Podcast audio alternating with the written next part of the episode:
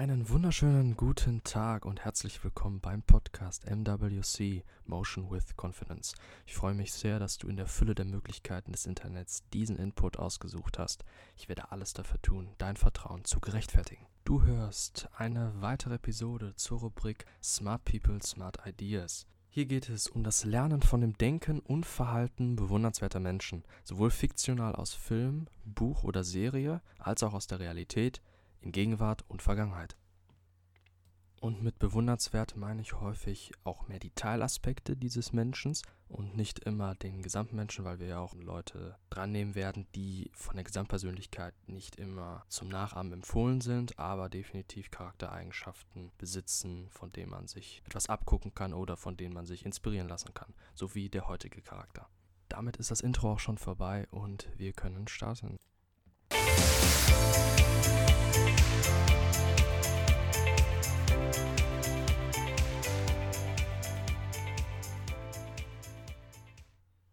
Kurz vorab möchte ich noch eine wichtige Info geben und zwar, dass die meisten Podcasts, die jetzt folgen, wozu aber auch dieser gehört und den, den ich letzte Woche aufgenommen habe, auch als Skript beziehungsweise in Bezug darauf, also mit demselben Thema und auch mit denselben Inhalten auch auf meinem Blog zu finden sind. Also wenn, man's, wenn man lieber liest oder das lieber schriftlich im Überblick haben möchte, dann geht doch bitte, da würde ich mich sehr darüber freuen, motion-confidence.com slash blog und dort findest du die meisten Inhalte und auch noch vieles mehr, beispielsweise eine neue Rubrik mit dem Namen Videos with Value, wo ich sehr wertvolle bzw. inhaltsreiche Videos vorstelle, mehrheitlich von YouTube, damit du nicht selber äh, zeitlichen Aufwand haben musst, um auf YouTube irgendwelche Videos rauszuschauen oder auf Thumbnails reinzufallen, soll ja des Öfteren vorkommen. Und ja, das ist eine Rubrik von vielen anderen noch. Und ja, ich würde mich sehr freuen, wenn du da auch mal vorbeischauen würdest. Und dann komme ich jetzt auch zum Wesentlichen. Wie letzte Woche Freitag angekündigt, habe ich ja gesagt, dass die Podcasts jetzt nur noch einmal die Woche kommen. Und ja, pünktlich eine Woche später, ähm, ja, möchte ich euch wieder einen aufnehmen. Und zwar geht es heute darum, beziehungsweise heute geht es um die Rubrik Smart People, Smart Ideas und um eine Lebensart beziehungsweise eine, ja, sagen wir mal, eine, eine Form der Produktivität, die, als ich sie das erste Mal gehört habe, tatsächlich großes Erstaunen erstmal ausgelöst hat, aber auch sehr viel Sinn ergeben hat und auch in kleineren Schritten auf das eigene Leben sehr leicht zu übertragen sind. Wenn man von großen Erfolgen oder einem enormen Einfluss auf eine Vielzahl von Menschen spricht, dann stehen dahinter auch, in den meisten Fällen jedenfalls, große Persönlichkeiten mit Charakterzügen, Vorstellungen und Überzeugungen, die sich von der Masse abheben, um überhaupt den geschaffenen Auswirkungen, die sie auf diese Masse an Menschen ausüben, auch diesen gerecht zu werden.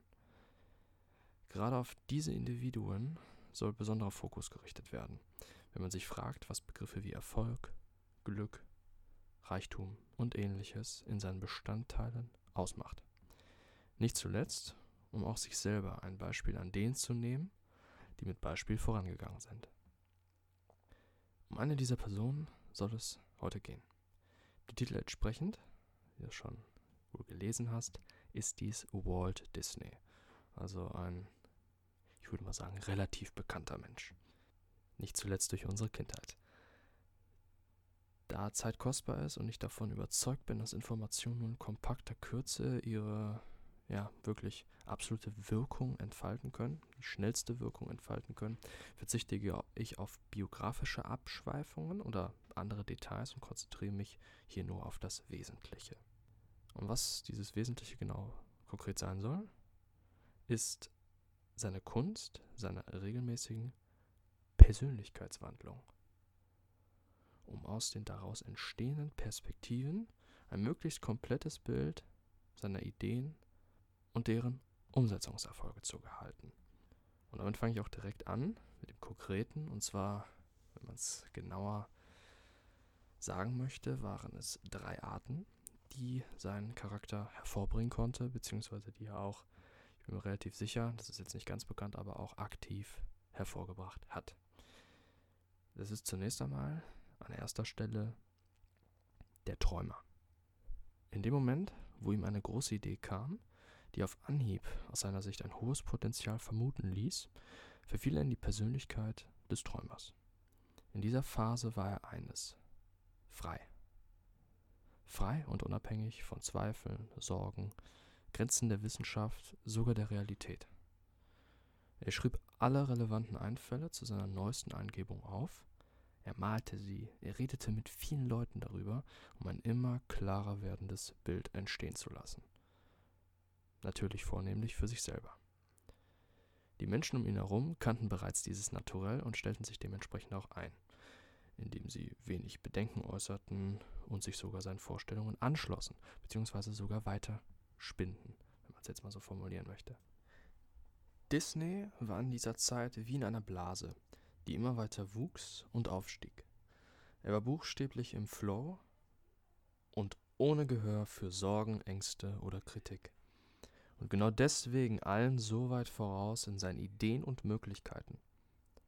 Doch wer so über die Stränge schlägt, hat auch die Ambition, sich in der Realität zu verwirklichen. Und damit die perfekte Überleitung zur zweiten Phase. Der Ausführer. Bezeichnend für diese Persönlichkeitsart ist, dem Namen entsprechend, die Umsetzung der vorher aufgestellten Ideen und Vorstellungen. Dabei geht es nun darum herauszufinden, welche Einfälle so utopisch und realitätsfern waren, dass sie aus keiner Perspektive zu verwirklichen sind. Die Phase fungiert also im übertragenen Sinne als erster großer Filter.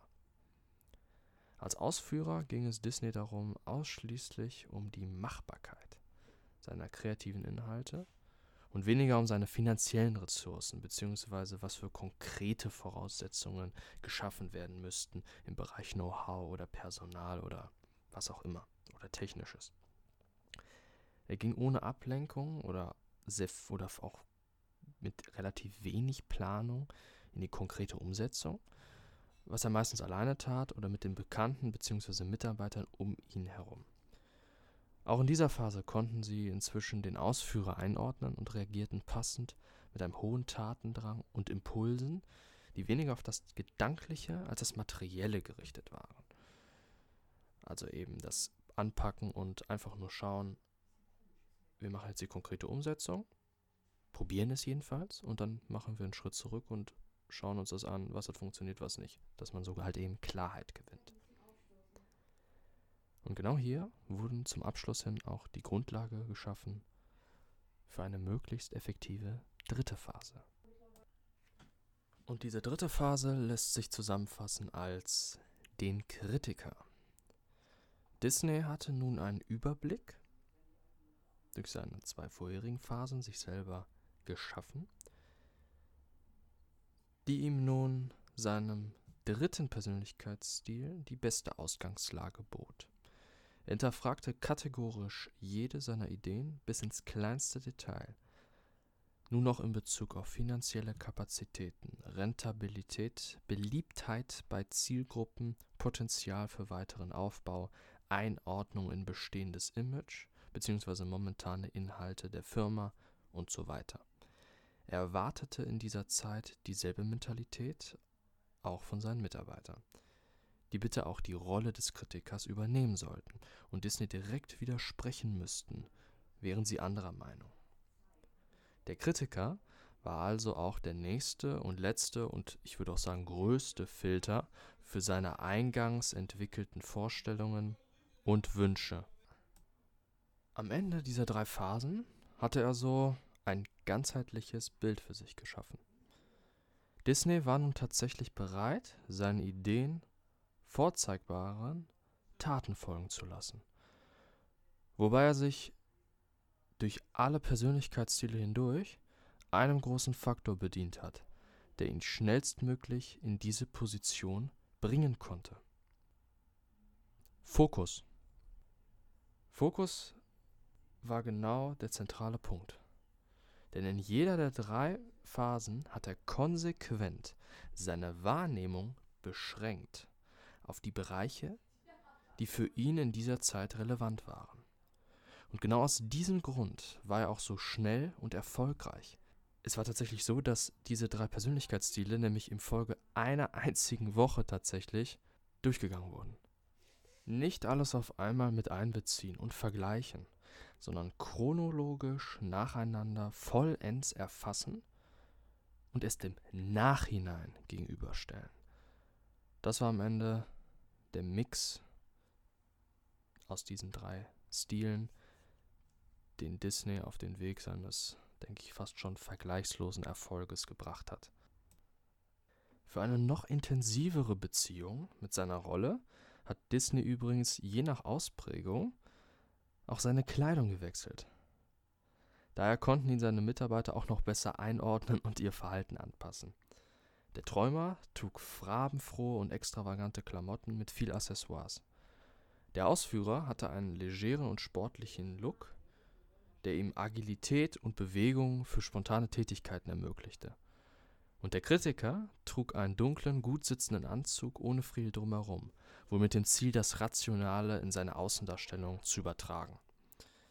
Hier ist auch ein sehr gutes Beispiel, wo man zeigt, das Umfeld oder das unmittelbare Umfeld, wozu auch, ja, denke ich mal, die Kleidung gehört, einen ganz großen Einfluss auf die Art hat, wie wir denken, wie wir wahrnehmen und um nochmal auf das Wesentliche zurückzukommen, wie wir den Fokus setzen. Und Fokus ist am Ende das, was den Erfolgreichen vom Unerfolgreichen unterscheidet. Es ist nicht unbedingt das Talent, es ist nicht ein, eine angeborene Begabung, es ist tatsächlich die Fähigkeit für langfristigen Fokus oder auch kurzfristigen Fokus, aber dafür sehr konzentrierten Fokus auf eine bestimmte Tätigkeit. Und der Erfolg erfolgt, wenn man so sagen will, dann absolut automatisch. Refuse to regret und ich wünsche dir eine erkenntnisreiche Woche. Ich freue mich sehr, dass du diese Episode bis zum Ende gehört hast. Ich möchte noch kurz meine Kontaktdaten geben für eventuelles Feedback oder Vorschläge, was ich mal ansprechen soll. Meine E-Mail ist info at motion-confidence.com. Meine Website ist www.motion-confidence.com und ihr könnt mich auf Instagram erreichen auf at motion-confidence. Ganz kurze Info noch zu meiner Website motion-confidence.com. Dort werde ich in nächster Zeit wieder Blogartikel veröffentlichen, mehrfach und zwar auch zu ähnlichen Themen wie hier auf dem Podcast. Dazu aber noch Film, Serien und Buchempfehlungen und noch vielleicht ein paar weitere Dinge. Schaue ich mal. Ähm, könnt ihr sehr gerne vorbeischauen. Dazu biete ich auch noch T-Shirts und Hoodies an mit eigenen Designs auch zu den Themen Mindset, Psychologie, ein bisschen was Kontroverses auch mal. Und ja, wenn ihr mal vorbeischauen wollt, würde ich mich sehr darüber freuen. Ich mache das gerne als Hobby, einfach nur so nebenbei. Und ja, würde mich da auch über Feedback freuen. Sonst wünsche ich noch einen sehr schönen Tag.